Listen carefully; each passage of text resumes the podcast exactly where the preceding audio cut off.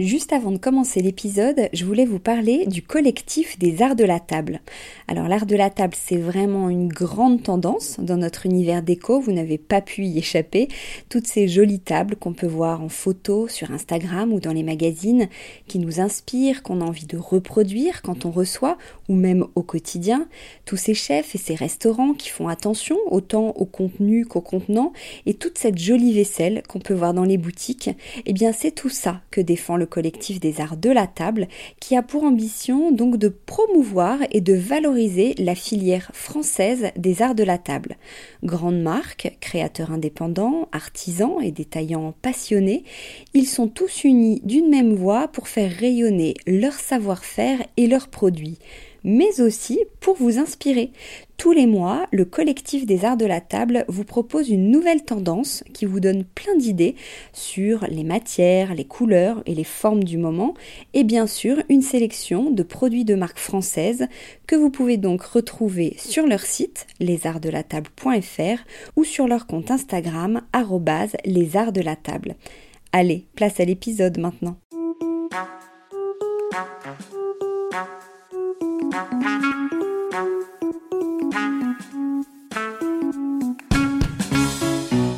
Bienvenue dans Décodeur, le podcast qui parle de celles et ceux qui font la déco aujourd'hui.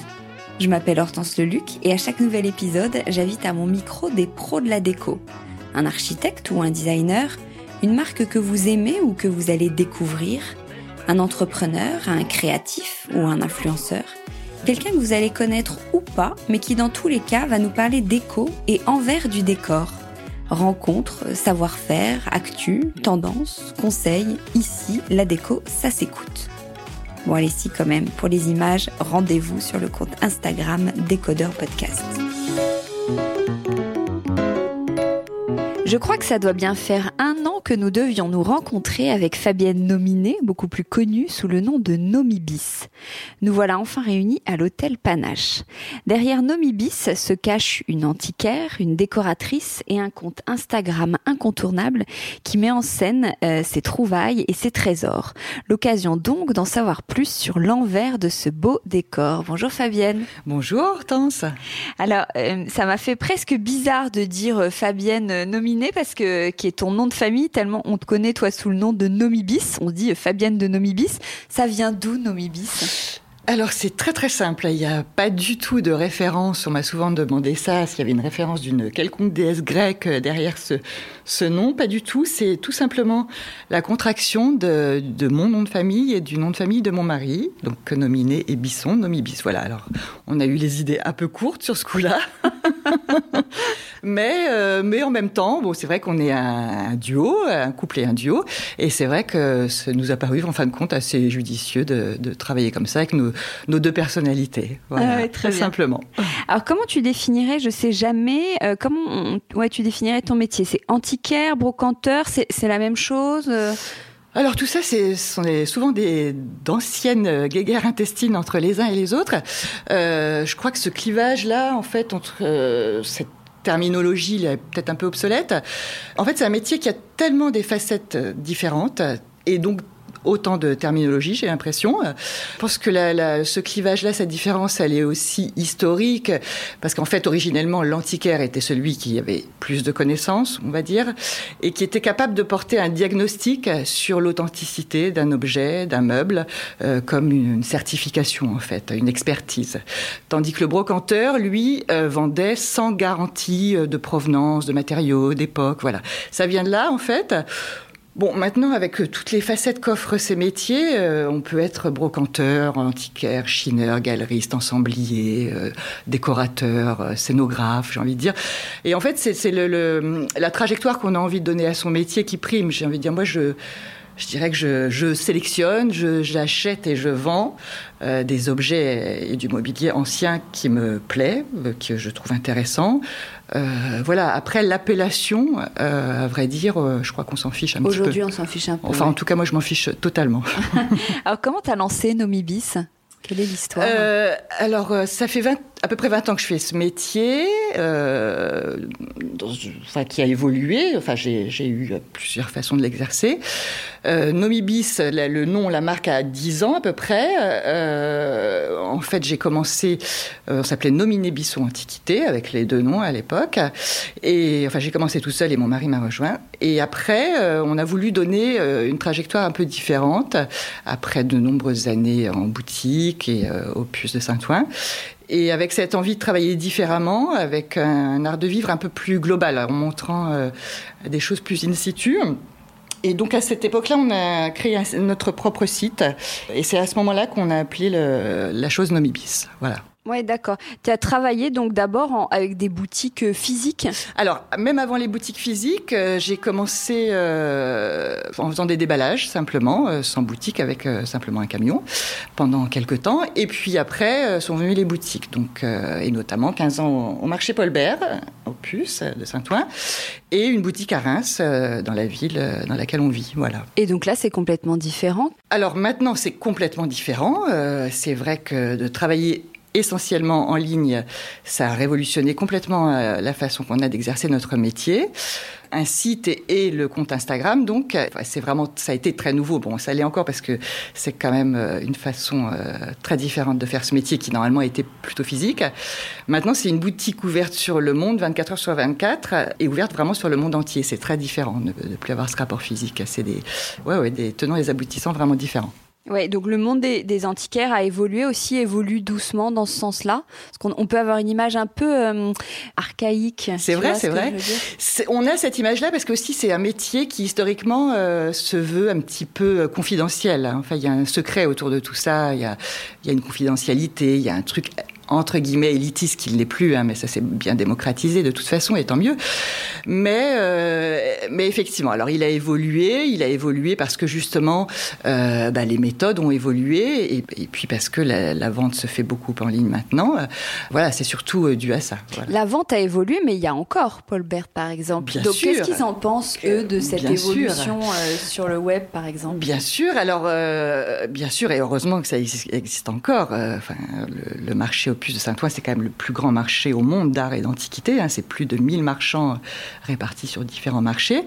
C'est une école extraordinaire, déjà, en plus. C'est là qu'on voit passer la marchandise. C'est aussi là, vraiment, que naissent les tendances, véritablement. C'est aller humer euh, l'air de, Saint-Ouen, c'est quand même extraordinaire pour voir la marchandise. Euh, ces boutiques-là existent toujours. Je pense que c'est bien aussi de, de voir ça, de, de privilégier ça, et aussi ça n'empêche pas d'acheter différemment. C'est, Mais eux, quel regard ils ont par exemple, quel regard ils ont euh, bah, Je pense, enfin, vous savez maintenant les marchands de Saint-Ouen je pense que pour la plupart, ils ont aussi un compte Instagram. Ils se sont euh, fait gentiment aux nouvelles méthodes. Euh, voilà. Je, après, le regard qu'ils portent sur ces nouvelles façons de travailler, je pense que ça dépend. C'est un peu générationnel. Hein. C'est-à-dire que les vieux marchands s'y sont pas forcément mis, disant que c'était foutaise ou voilà que c'était pas une vraie façon de travailler au regard de la tradition, on va dire.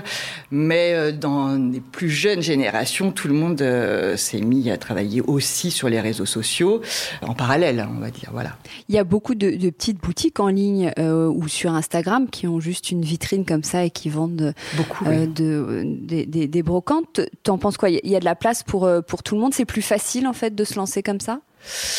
Euh, je ne sais pas si c'est plus facile euh, parce que moi j'ai pas vécu le début euh, par là. en tout cas, je trouve ça très positif qui est cette offre qui est un peu pléthorique et tout ça, c'est vraiment sympa. Plus on est de fous, plus on rit, on va dire. Mais non, non, je pense que je pense que c'est intéressant pour l'œil, pour la, pour l'offre. En revanche, je trouve que hum, ça galvaude un peu parfois le le marché, l'idée qu'on se fait de tout ça. Et alors là, je vais être un petit peu sévère, mais ça, ça, nivelle un peu par le bas parfois parce qu'en fait il y a une culture qui se perd. Euh, on s'improvise un peu marchand, on s'improvise ce qu'on veut en fait. Et je pense que les gens par exemple de la, de la food ou de la fashion ont le même regard là-dessus. C'est-à-dire que les gens s'improvisent un peu ce qu'ils veulent et euh, la, la, culture est un peu délitée. C'est-à-dire que maintenant on voit un vocabulaire euh, Instagram par exemple, on parle d'un fauteuil vintage. Mais c'est quoi un fauteuil vintage? Il a 10 ans, il a 20 ans, il a 100 ans. En fait il y a une culture qui est pas très précise. C'est un peu dommage. Je trouve que c'est quand même sympa de reconnaître un pied Louis XVI d'un pied Louis XV, un montage d'ébénisterie ou de de savoir ce qu'on vend surtout. C'est important par rapport au client d'expliquer une provenance, un matériau, un montage. Ça, c'est un peu dommage, ouais. Et puis, euh, je trouve qu'il y a plein d'anecdotes autour de l'histoire des meubles, donc c'est sympa de les connaître sur un fauteuil Louis XV, que les, accoudoirs soient repoussés pour laisser passer les jupes des femmes, tout ça. C'est même pas de la culture en tant que telle, c'est juste de savoir ce qu'on vend, d'avoir les anecdotes qui vont avec, c'est plutôt rigolo. Parce que, bon, quand même, la déco, c'est un vaste terrain de jeu. Hein, donc, euh, donc voilà, je trouve qu'il y a hum, ce côté de tout est vintage, bah, Qu'est-ce que ça veut dire? Moi, je comprends toujours pas ce mot. Tout est rétro, vintage. Je trouve ça un peu dommage. Alors oui, c'est bien qu'il y ait toute cette euh, offre très vaste. Euh, ça permet beaucoup de choses, euh, mais le revers de la médaille, c'est un peu ça. C'est un peu c'est un peu ce, flou artistique autour mm. de la marchandise. On ne sait pas trop ce qu'on achète, on ne sait pas trop ce qu'on vend. C'est un peu dommage. Toi, d'où ça te vient justement cette culture? Comment tu as appris les détails, les époques euh? Alors clairement sur le terrain, vraiment clairement sur le terrain. Euh, alors j'ai pas du tout d'ADN familial de la décoration. Il euh, n'y a pas un atavisme là-dessus. J'ai pas du tout euh, ce truc-là. j'ai toujours adoré ça. Je m'y suis toujours intéressée. Et puis après, euh, la passion a fait que je m'y suis intéressée de plus en plus. Et après, c'est en voyant les meubles, en les touchant, en faisant des erreurs parfois, bien sûr, et surtout en faisant des erreurs, en achetant des choses qu'on croit anciennes qui ne le sont pas. On apprend beaucoup de ces erreurs. J'ai eu la chance, euh, pendant ces 15 années opus, euh, de côtoyer des gens très initiés, très cultivés, qui m'ont transmis des connaissances. Donc ça, la transmission, c'est quelque chose d'essentiel. Puis euh, surtout de voir la marchandise, vraiment c'est ça, quoi. C'est de l'avoir passé, de, de comprendre euh, comment c'est fait, euh, et de comprendre les provenances, de comprendre les époques, et puis et puis après, ça a été relayé par l'intérêt que j'avais à tout ça, d'aller voir dans des bouquins, dans des magazines, des émissions, etc. Hmm. Euh, alors sur le site de Nomibi, c'est écrit, euh, je le souligne parce que ça, ça m'amuse et je voudrais comprendre antiquité et excentricité. Alors ça veut dire quoi excentricité? Je crois que c'est un petit peu pour souligner la liberté que, que je veux garder dans ce métier et un petit peu pour... Euh, pour dépoussiérer le côté antiquité, plus classique, on va dire, et pour euh, souligner que je, ne m'interdis absolument rien dans ce métier, euh, en termes de choix et de goût. Et les excentricités, ce serait plutôt des objets un petit peu singuliers, des objets de hasard, des objets un petit peu incongrus parfois. Peu importe l'époque, peu importe la provenance pourvu qu'ils me plaisent, qu'ils me paraissent intéressants. Voilà, c'est pour un petit peu dépoussiérer, on va dire. Alors, où tu trouves euh, ces meubles et objets? Parce que moi, si je cherche des, choses à chiner, je sais où je vais, mais toi, tu vas où? Alors, c'est le secret. oui, non, mais est-ce que c'est secret, justement? Non, c'est, ça l'a été, euh, mais ça l'est plus du tout. Euh, ça l'a été à une époque où il n'y avait pas de grands rassemblements de déballage, etc., où les, les marchands, les antiquaires allaient chez les gens lors de successions, etc. Euh, ça l'a été, en effet. Il y avait de là vient cette grande confidentialité, pardon. Euh, aujourd'hui, moi, la plus grande part de mon approvisionnement euh, se fait sur ce qu'on appelle les déballages professionnels. ce sont de grands rassemblements qui ont lieu partout en France à échéance régulière. Et il y a 1000 euh, camions qui arrivent, euh, dont les portes sont fermées. Et à 8 heures du matin, les portes s'ouvrent. C'est la foire d'empoigne, la chasse au trésor. Et ça va très très vite. Hein. C'est une grosse montée euh, d'adrénaline. Moi, j'adore ça. j'adore ça. Et voilà, c'est un peu le ringis de l'Antiquité, je dirais. voilà, alors il y en a partout, il y en a à Montpellier, il y en a à Metz, il y en a à Chartres, enfin voilà, c'est ça c'est la plus grande partie de l'approvisionnement et puis aussi un petit peu les salles de vente, les ventes aux enchères bien sûr. Et puis aussi, on a des déchineurs aussi qui nous proposent des choses. Euh, voilà, dans l'ensemble, ce sont les, les trois principales sources d'approvisionnement. En revanche, tout ce qui est vide-grenier, tout ça, on ne fait pas du tout. Pas, parce qu'on n'aime pas, mais en fait, c'est pour nous une perte de temps. C'est pas assez euh, efficace euh, pour le volume dont on a besoin. Oui, d'accord. Et comment tu, comment tu les choisis, toi? Tu t'es fixé un style, une époque de, de prédilection Alors, pas du tout, du tout, du tout. J'aime beaucoup trop de choses, à vrai dire, pour pouvoir faire ça. J'ai vraiment toujours cette boulimie de, de déco. J'aime énormément de choses. Et en même temps, je sais dire exactement ce que j'aime et ce que je n'aime pas. Pas pour des raisons précises, mais en fait, à l'œil, je sais tout de suite si j'aime ou si j'aime pas, si ça me paraît intéressant ou pas. Donc, je ne me fixe absolument rien, euh, ni aucun style, ni aucune époque, ni aucune limite de quoi que ce soit. C'est vraiment la sensibilité qui parle, vraiment.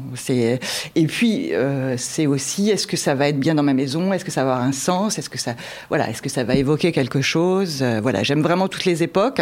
J'aime particulièrement, on va dire la deuxième moitié du XVIIIe siècle, à partir de l'époque transition, bien sûr Louis XVI j'adore. Et j'aime vraiment beaucoup la période euh, de la toute fin du 18e, qui est à cheval sur le, début du 19e, qui est la période directoire, qui dure euh, une peine plus d'une dizaine d'années, qui est très, je trouve, très intéressante. Tout le 19e, euh, j'aime beaucoup, de, l'Empire jusqu'à Napoléon III, je trouve ça très très intéressant et très différent. Après, en revanche, je n'aime pas du tout le tout début du 20e, toute cette période belle époque Art Nouveau, c'est vraiment quelque chose qui me parle pas du tout, tous les galets majorels et tout ça là. J'aime pas, vraiment j'aime pas ça. Après, je recommence à aimer à partir des années 40 des décorateurs des années 40, très chic, très élégants. Et après, le, design 50, 80, on va dire, avec parcimonie, parce que j'aime pas trop le total look, mais, mais j'aime aussi, voilà. Donc il y a très peu de choses que j'aime pas en fait. Donc je ne me fixe pas de limite. Ah oui, d'accord. Est-ce qu'il y a un, comment je dirais, un, meuble ou un, objet, genre une obsession, tu parlais de la période directoire que tu aimes beaucoup, que tu pourrais acheter 15 euh, fois alors, euh, en, 15 exemplaires. Ouais, ouais, ouais. En fait, c'est pas possible parce que c'est quand même des objets uniques déjà pour commencer. Donc euh, non. Et puis j'aime pas particulièrement euh, acheter les mêmes choses ou le même genre de choses. j'ai une inclinaison particulière pour les miroirs et les canapés, je dois dire quand même. mais alors après de styles très très différents, peu importe. Enfin peu importe, faut qu'ils me plaisent. Mais mais non, je pas du tout de sens de la répétition.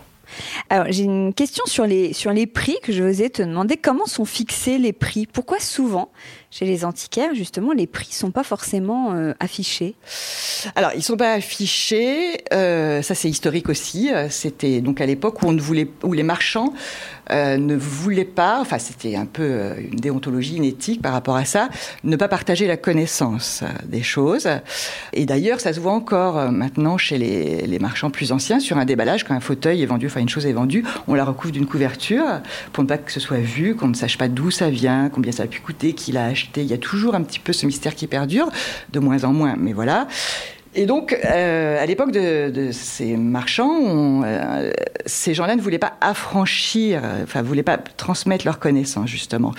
Et c'est aussi la deuxième raison, euh, donc en fait, c'était par rapport à leurs concurrents aussi, et par rapport aussi aux particuliers, parce que le particulier qui n'était pas initié, en fait, qui n'avait pas cette connaissance, pouvait penser qu'il avait le même fauteuil chez lui, alors que c'était pas du tout le même. On sait tous qu'une montre Cartier, ça coûte pas le même prix qu'une montre Swatch, et un fauteuil, c'est pas le même qu'un fauteuil du 18e, c'est pas le même prix qu'un fauteuil euh, des années 30 ou euh, enfin tout ça est très variable. Et en fait, quand on a des boutiques, on se rend compte que les gens viennent nous voir en disant ben ça ça coûte combien ça? Bah, Ça coûte, je sais pas, 200 euh, euros. Ah mais ma tante, ma grande tante elle-même. Et en fait, quand on voit le fauteuil de la grande tante, c'est pas du tout le même. En fait, et après, c'est très pernicieux parce que les, gens pensent que le brocanteur est un escroc puisqu'il vous a dit un prix et qu'en fait, pensant que vous aviez le même à la maison, mais en fait pas du tout. Donc tout ça vient de cette euh, confusion et de cette histoire. En fait, il y a deux, il y a deux facteurs, je pense, qui euh, voilà.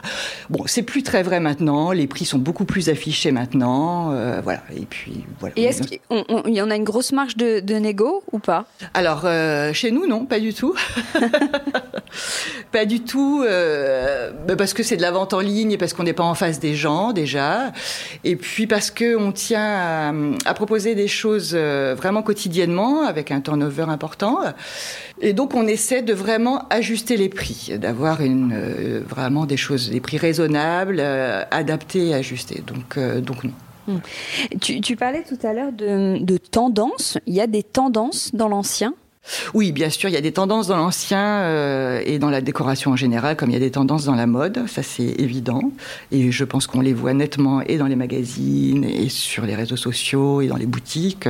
Non, je pense que ça c'est très. Alors quelles sont-elles les tendances pour toi? Alors on a quand même cette tendance qui perdure euh, des années 50, du design depuis maintenant bien longtemps Et puis aussi, on revient à des choses où je pense que les gens veulent pas mal en ce moment un peu élargir le spectre euh, avec une marchandise de charme qui revient, cabinet de curiosité, un mélange de choses, un mélange d'anciens et de contemporains, pas mal d'ambiance comme ça, euh, un petit peu plus chatoyante, un peu plus diversifiée, moins formatée, j'ai l'impression. Et c'est tant mieux, c'est plutôt sympa. Mais après, par exemple, on a eu toute cette mode aussi des, des, des meubles peints et repeints patiner, bon, bah, ça, plus personne n'en veut, enfin, ou très peu, c'est un petit peu en voie de perdition. Mais oui, il y a très nettement des tendances. Il y a eu de, toute cette époque du rotin, là, et donc on est encore un petit peu dedans, voilà.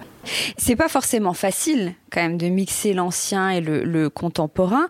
Comment, toi, ton, conseil pour réussir ces associations? À quoi faut être vigilant ou à quoi il faut. Euh, comment faire?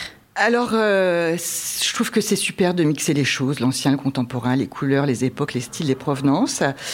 Je pense qu'il faut surtout, euh, c'est l'instinct, c'est sa sensibilité, vraiment, vraiment.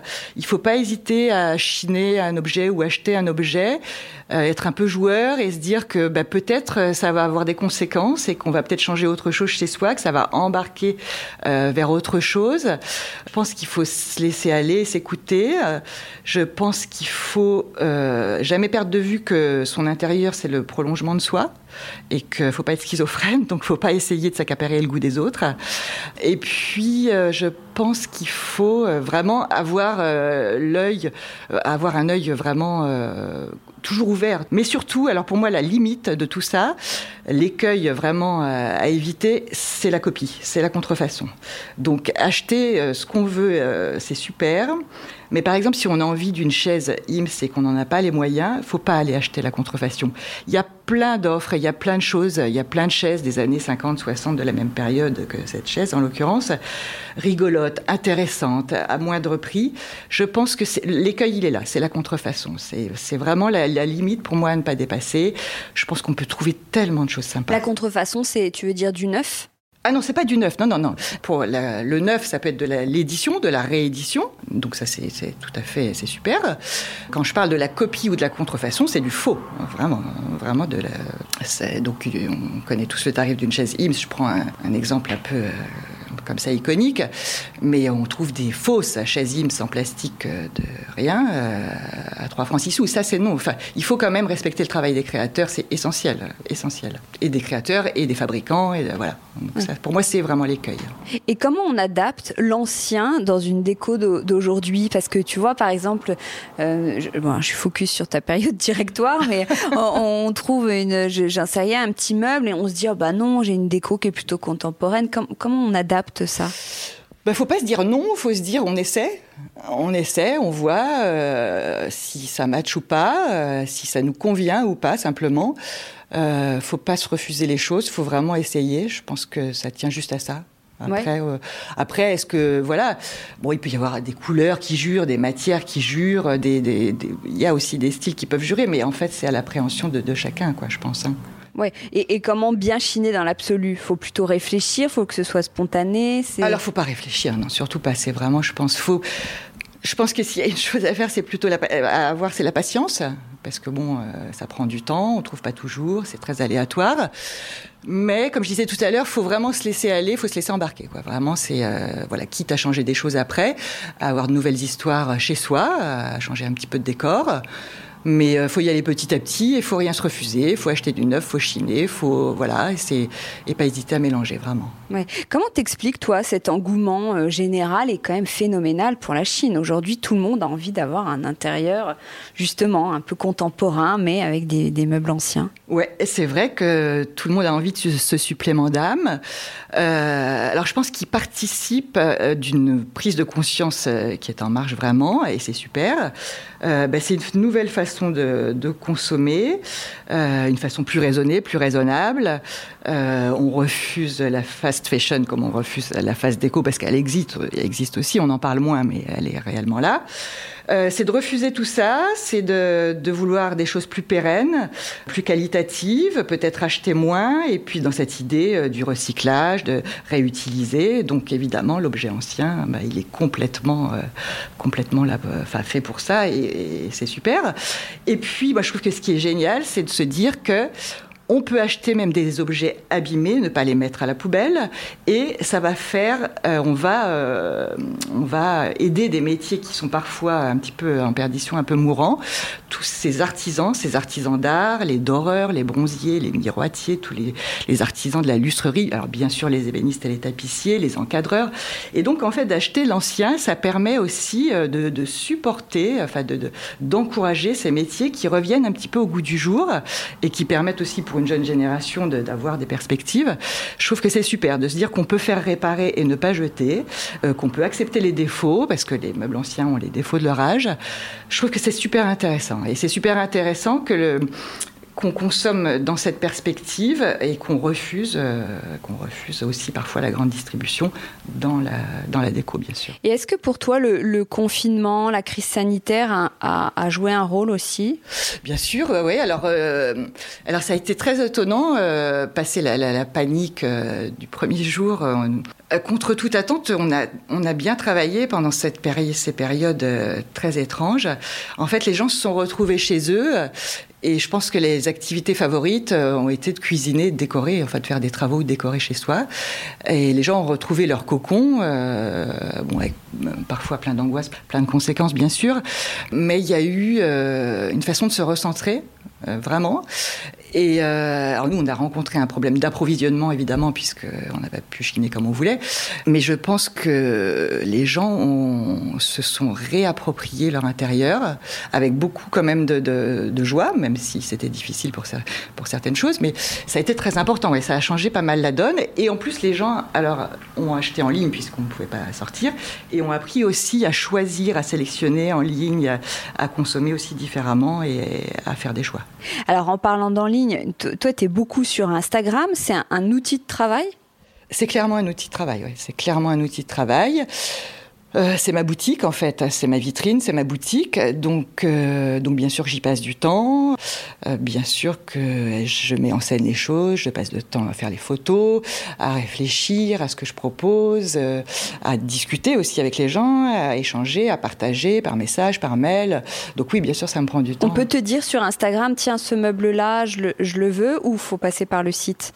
Peu importe. En fait, euh, j'ai tenu à voir vraiment le site en parallèle, qui est comme un relais euh, d'Instagram, puisqu'à Instagram, je propose une photo euh, et puis des détails en story, mais euh, je trouve que le site, ça assoit euh, vraiment les choses puisque on notifie, enfin on mentionne les dimensions, la provenance, les défauts éventuels, euh, etc. Parce que ça c'est très important d'avoir cette rigueur-là et parce qu'on travaille vraiment en confiance puisqu'on n'a pas de rapport physique avec la clientèle. Et justement sur le, le, le, meuble ancien, qui a forcément des défauts, c'est très important d'être précis là-dessus parce que c'est comme la douleur, on n'a pas le même seuil de tolérance en fait aux défauts. Euh, quelque chose qui peut nous sembler euh, impossible peut paraître euh, trois fois rien pour quelqu'un d'autre. Donc, euh, donc j'ai une grande rigueur là-dessus pour, euh, pour informer les gens. Mais, euh, mais voilà, mais donc ça se passe comme ça. Donc on, discute sur Instagram en MP ou en par mail via le site, peu importe, comme les gens préfèrent en fait. C'est. Oui. Alors, tu, mets en scène les produits que tu vends, c'est vraiment une, une, super idée. Souvent, on voyait les meubles un peu sur un fond blanc ou sur un parking ou j'en sais rien, là où était fait peut-être le déballage. Comment est venue cette idée? Alors ça s'est fait au bout, ben justement au bout de ces 15 ans de, de, de Saint-Ouen, cette envie vraiment de de travailler différemment et d'être, de montrer un art de vivre vraiment global, avec du détail, avec pas seulement poser un meuble et avoir un jour trois canapés euh, dans, dans un même endroit. Ça n'avait plus beaucoup de sens pour nous. On avait envie de proposer des ambiances, des univers, et on s'est même demandé à un moment donné de prendre un lieu, un appartement, de louer un lieu euh, comme un showroom maison pour y recevoir la clientèle. Et puis, euh, en fait, dans le même temps, euh, Instagram est arrivé. Euh, et en fait, j'ai commencé à faire des mises en scène pour, je raccourcis un petit peu l'histoire, mais euh, et je me suis dit, bah en fait, on va travailler de, chez nous. En fait, c'est encore la meilleure solution parce qu'on va montrer aux gens qu'on qu y vit en fait et que voilà, enfin, il n'y a pas de, de, clivage et que c'est in situ, c'est euh, bah voilà, on y mange, on y dort, on, se lave, on fait tout là, et, euh, et on propose notre marchandise dans le même endroit. Oui, et puis euh, ça, donne vraiment un, contexte en fait au, produit. Euh. Oui, ça donne un contexte euh, et le contexte il est souvent différent parce que le turnover fait qu'on change d'ambiance, qu'on change de décor. Mais toi, tu changes de décor tous, les trois jours, j'ai l'impression. Alors, alors il y a des choses un petit peu immuables à la maison. c'est vrai qu'il peut arriver qu'on n'ait plus de canapé pour boire l'apéro, hein, ça peut arriver. on prend trois tabourets et puis voilà. c'est, on change de décor Bon, par exemple, notre table de cuisine qu'on nous a souvent demandé, bon, ça, ça ne bouge pas. Il y a quand même un petit peu des choses euh, immuables, donc, dans la chambre des enfants aussi, évidemment. mais, euh, mais non, j'aime bien cette idée de changer de décor. Euh, tous les deux ans, comme je fais des, trous dans les murs sans cesse pour accrocher des cadres, eh ben, on repeint, on change de couleur. non, non, c'est assez rigolo. Et ça te prend du temps de faire toutes ces jolies photos qui oui, justement oui, ça nous me prend Du temps, ouais, ouais, c'est beaucoup de temps, ben, parce qu'en fait, il euh, faut pas croire, mais c'est jamais forcément très bien rangé chez moi, donc il euh, faut que dans le cadre ce soit nickel. Oui, ça me prend du temps, et puis parce que j'adore ça, en fait, euh, je vais, je peux mettre un bouquet de fleurs et puis non l'enlever et puis le mettre deux centimètres plus loin, et puis bon voilà, en fait, je prends beaucoup de plaisir à ça. Donc combien de photos tu fais par exemple pour obtenir la bonne? On va dire que, euh, en fait, entre le site et Instagram, je vais proposer une vingtaine de photos. Euh, enfin, non, une, ouais, une dizaine, une quinzaine de photos. Je en prends le double. Euh, voilà. voilà. Bon, maintenant, ça va plus vite que, quand j'ai commencé, évidemment. Mais parce que je sais quelle langue je veux donner. Mais, et puis surtout, je veux qu'il y ait une vraie enfin, une véracité sur l'objet ou le meuble. Donc, jamais de filtre, évidemment, pour voir la, couleur réelle, le matériau, pour que ce soit le, le plus vrai possible, vraiment, quoi. Donc, donc voilà. Et le fait que ce soit chez toi, c'est du coup très lié quand même à ta vie perso d'une certaine manière. Est-ce que tu arrives à, décrocher? Comment tu t'organises? Euh, en fait, non, on décroche pas. euh, non, on décroche jamais. On a toujours un peu la tête dans le guidon. Mais en fait, on aime ça, donc ça nous dérange pas. C'est euh, c'est un peu le luxe de vivre de sa passion. C'est ça. C'est que fait, notre loisir favori, c'est de chiner donc on vit dedans. Euh, enfin voilà, on en parle tout le temps. Non, on décroche jamais. On part en vacances, on va chiner. Euh, bon, voilà, c'est non, non, on vit là-dedans. On parle de ça, on échange, voilà. Et alors sur Instagram, ce qu'on peut reprocher parfois une, un genre d'uniformité, je dirais, qui est quand même toi l'inverse de ta philosophie, non? Moi, j'aime pas beaucoup les choses euh, très formatées. mais après, je n'aime pas non plus forcément l'originalité à tout prix. C'est pas quelque chose que que je recherche ou que je décréterais. Euh. je fais vraiment euh, ce que j'aime. J'ai des ambiances que j'ai envie de donner, des choses qui me parlent.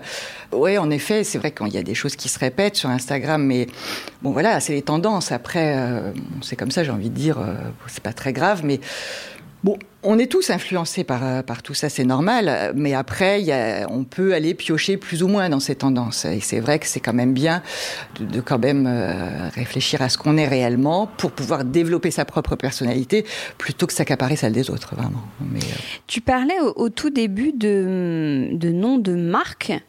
tu, Nomibis, c'est une, marque en Alors, c'est pas déposé comme marque, mais c'est vrai que depuis qu'on a mis ce nom, c'est devenu un peu une entité comme ça euh, mais après au sens euh, juridique du terme, c'est pas déposé. parce que tu es vendu au bon marché, par exemple, avec d'autres marques. Tout à fait. Comment ça s'est passé cette rencontre? Alors ça s'est passé il y a quelques années, euh, grâce à Alix Derenis, que je salue. Salut Alix. il y a quelques années, Alix m'a contacté pour euh, un corner qui avait lieu euh, au moment des fêtes de fin d'année, qu'elle partageait avec, euh, avec Antoinette Poisson, autre marque que je salue aussi. Et puis à ce moment-là, il était question de proposer, moi, du mobilier qui viendrait supporter les créations des et des autres, proposer la vaisselle, proposer, le, enfin, proposer toutes leurs créations, de donner un décor à tout ça, et puis de proposer aussi, par rapport à la vaisselle d'Alix, des, couverts en métal argenté ou en argent, voilà de venir donner un petit plus à tout ça. Euh, et donc on s'est organisé, j'ai accepté avec grand plaisir. Et puis voilà, ça a perduré, euh, tout ça s'est très bien passé, dans la joie et la bonne humeur. Et puis c'est vrai qu'on a des, des marques euh, qui, qui, se parlent plutôt bien. Et donc ça a été un corner, un deuxième, un plus grand espace. Enfin bref, on a, on a continué à collaborer comme ça. Euh, et aujourd'hui, on est donc dans un, on a la chance d'avoir un très grand espace au bon marché, au deuxième étage de la maison. Et euh, ça fait un bel univers, je trouve. Mmh.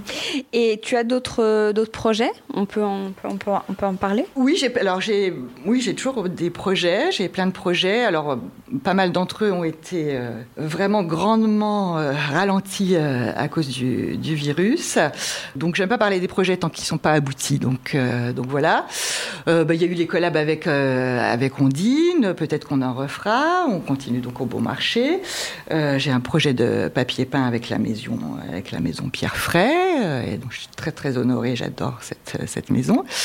voilà, plein de petites choses comme ça au coup par coup. Euh, et puis encore une ligne de coussins aussi avec des, tissus anciens, euh, des tissus chinés, euh, plein de petits projets comme ça de droite de gauche et des projets un peu plus importants, mais je vous dis assez ralentis. Ah ouais, bah j'imagine. Et tu es aussi décoratrice? Tu as des chantiers en fait ou qu'est-ce alors, j'en ai, fait beaucoup des chantiers. j'en fais de moins en moins parce que c'est beaucoup, beaucoup de temps. Et puis j'ai pris le parti vraiment d'axer mon activité sur ce que je préfère, c'est-à-dire chiner, vraiment. C'est vraiment le cœur de mon métier, c'est ça, par choix vraiment. Euh, les chantiers, j'en ai, ai deux en ce moment. Alors, je les fais avec plaisir, mais j'en fais peu parce que c'est vraiment beaucoup de temps. C'est très chronophage. Euh, alors, je fais plus du tout la maîtrise d'œuvre et tout ça parce que c'est vraiment, j'en ai pas le temps. Euh, j'interviens vraiment pour la mise en forme, la mise en décoration en fait, le choix des meubles, des couleurs, etc. Je le fais avec plaisir, mais gérer les artisans et tout ça, c'est super sympa, mais il faut y être tous les jours et j'ai vraiment pas le temps de le faire. Donc, euh, voilà, j'ai vraiment euh, mis un peu la pédale douce là-dessus. Ouais. Toi, tu changes souvent ta déco du coup chez toi? Oui, je la change souvent parce que j'ai toujours des envies euh, irrépressibles d'un moment à l'autre. Euh, alors, je la change de fait professionnellement pour proposer des choses, bien sûr. Et puis, euh, je la change aussi par goût et par envie perso. Et est-ce que tu achètes du neuf? J'achète du, neuf, oui, oui, bien sûr, j'achète du neuf. C'est dans ce sens-là que tout à l'heure je te disais que je, je ne me limite pas, enfin je ne me refuse rien. J'achète du neuf, j'ai des coups de cœur pour plein de choses, pour des créateurs, pour des choses contemporaines et, et que je mélange avec l'ancien. On parlait de prix tout à l'heure, est-ce que pour toi la déco, ça peut être aussi une question de budget? Avoir une jolie déco, non? Pas du tout, du tout. Alors, vraiment pas du tout. Je trouve qu'il y a vraiment des choses, mais pour tous les budgets, on peut trouver des choses magnifiques en chinant euh, vraiment euh, à trois fois rien. C'est un peu la règle et c'est un peu ce qui est excitant aussi, évidemment. Euh, ah non, non, vraiment, je trouve que que ce soit la mode, que ce soit la déco, je trouve que c'est vraiment une question de goût, d'envie, de persévérance parfois, hein, bien sûr, mais certainement pas de budget. pas du tout, du tout. Ça, c'est vraiment une idée que, que je refuse complètement et je trouve qu'elle est complètement fausse. Ouais, et tu, viens de prononcer le mot goût. Alors j'ai toujours cette question un peu cliché, mais les réponses sont toujours très différentes. C'est quoi le bon goût pour toi? Le bon goût, je pense que c'est euh, vraiment une harmonie. Trouver une harmonie, euh, de surtout pas vouloir s'accaparer le goût des autres, justement c'est l'harmonie, c'est vraiment d'avoir digéré euh, ce qu'on est pour pouvoir euh, le transmettre euh, dans un intérieur. Donc voilà. c'est aussi, je pense, un grand sens du détail, c'est-à-dire pour avoir des intérieurs qui soient habités, donc pas déguisés. C'est tout ça. Après, l'harmonie, chacun trouve la sienne, donc ça peut être très vaste, le bon goût. mais c'est surtout ça, ouais. Et le mauvais goût? Bah, le mauvais goût, c'est justement quand il n'y a pas d'harmonie, je dirais. Quand vraiment, euh, bah, justement, on a essayé de piocher un goût à gauche, un goût à droite, et qu'en fait, bah, ça ne matche pas. Quoi. C'est, euh, voilà. Mais je pense que les codes euh, du bon goût ancestraux, ils sont complètement dépassés. Il faut absolument trois couleurs, il faut telle longueur de rideau, tout ça. Bon, après, il y, a des, y a des choses à éviter. Les rideaux trop courts, évidemment, ça ne le fait pas. Mais, euh, non, non, je pense que c'est vraiment cette idée de, l'harmonie, de la grâce, du truc qui, euh, voilà, qui devient naturel parce qu'il a été bien digéré.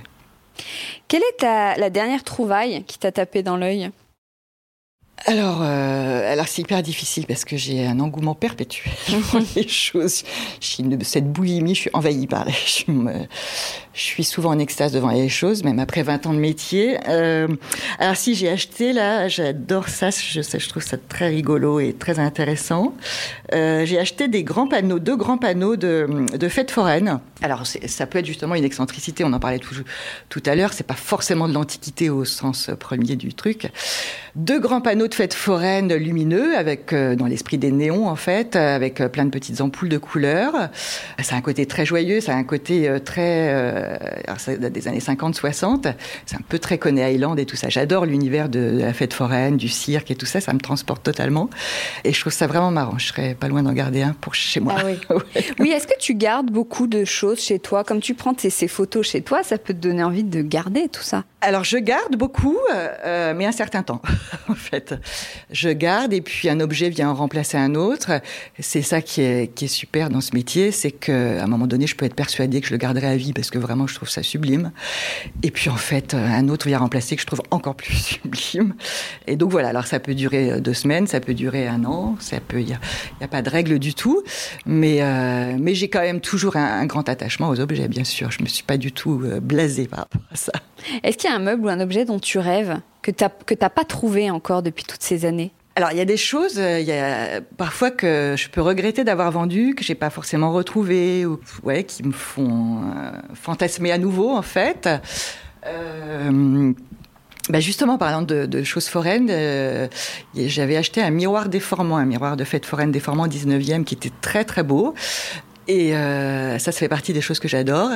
Et donc, j'aimerais bien en, retrouver un pour chez moi. Ouais. voilà. Euh, juste petit point famille, tes enfants vivent du coup dans un décor qui est plutôt euh, très léché, je dirais. Est-ce qu'ils ont développé une appétence particulière pour la déco ou pas du tout Alors, mes enfants, ils sont grands, ils ont 22 ans et 18 ans, donc ils sont nés dans ces, ces univers changeants et un peu léchés, comme vous le dites. après donc ils ont été familiarisés avec ça très tôt. Ils ont une sensibilité à ça, bien sûr. Euh, ça n'a pas toujours été forcément facile, dans le sens où on a été euh, un peu des staccanovistes du truc et on leur a interdit beaucoup de choses dans leur chambre. Donc les posters ou les, choses de grande distribution, on n'a jamais été très cool avec ça. Puis aussi quand ils avaient des petits copains et petites copines qui venaient à la maison, euh, on voyait qu'ils avaient un peu honte parce que c'était quand même bien poussiéreux tout ça, il y avait plein de vieilleries, alors que chez les copains c'était quand même un peu euh, plutôt minimaliste, plutôt contemporain. Donc ils n'ont pas forcément assumé ça toujours. Et puis avec le temps, ils ont assumé très très bien. Et, et puis euh, ils ont aimé l'assumer même, ils ont eu une certaine fierté aussi. Euh, quand les copains disaient oh là là c'est beau chez toi et tout ça donc bon c'est quand même plutôt sympa et maintenant, ils sont très sensibles au lieu, très sensibles euh, à la déco, évidemment. Euh, bah, un fils qui s'oriente vers des études d'archi d'intérieur, d'ailleurs. Ma fille fait des études très différentes, mais elle s'est fait un petit cocon chez elle à Paris, euh, qui est super mignon.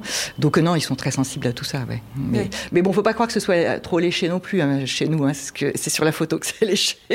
oui, l'envers du décor est un peu différent. On est très sensible aux détails. Moi, je suis capable d'être de, une grande malade du détail, d'avoir des tiroir où il faut que ce soit beau à l'intérieur parce que sinon ça me dérange. Euh, je peux acheter des carottes et laisser des fans pour que ce soit joli dans mon frigo, hein, mais je ne suis pas folle, vous savez.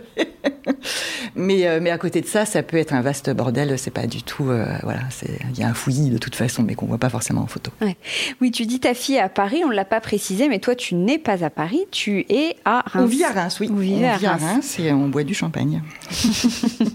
et travailler en couple, c'est un sujet ou pas? Alors ça l'a été euh, parce que ça n'a pas toujours été le cas. Moi j'ai commencé ce métier toute seule quelques années et puis euh, mon mari est venu rejoindre l'aventure, il faisait autre chose.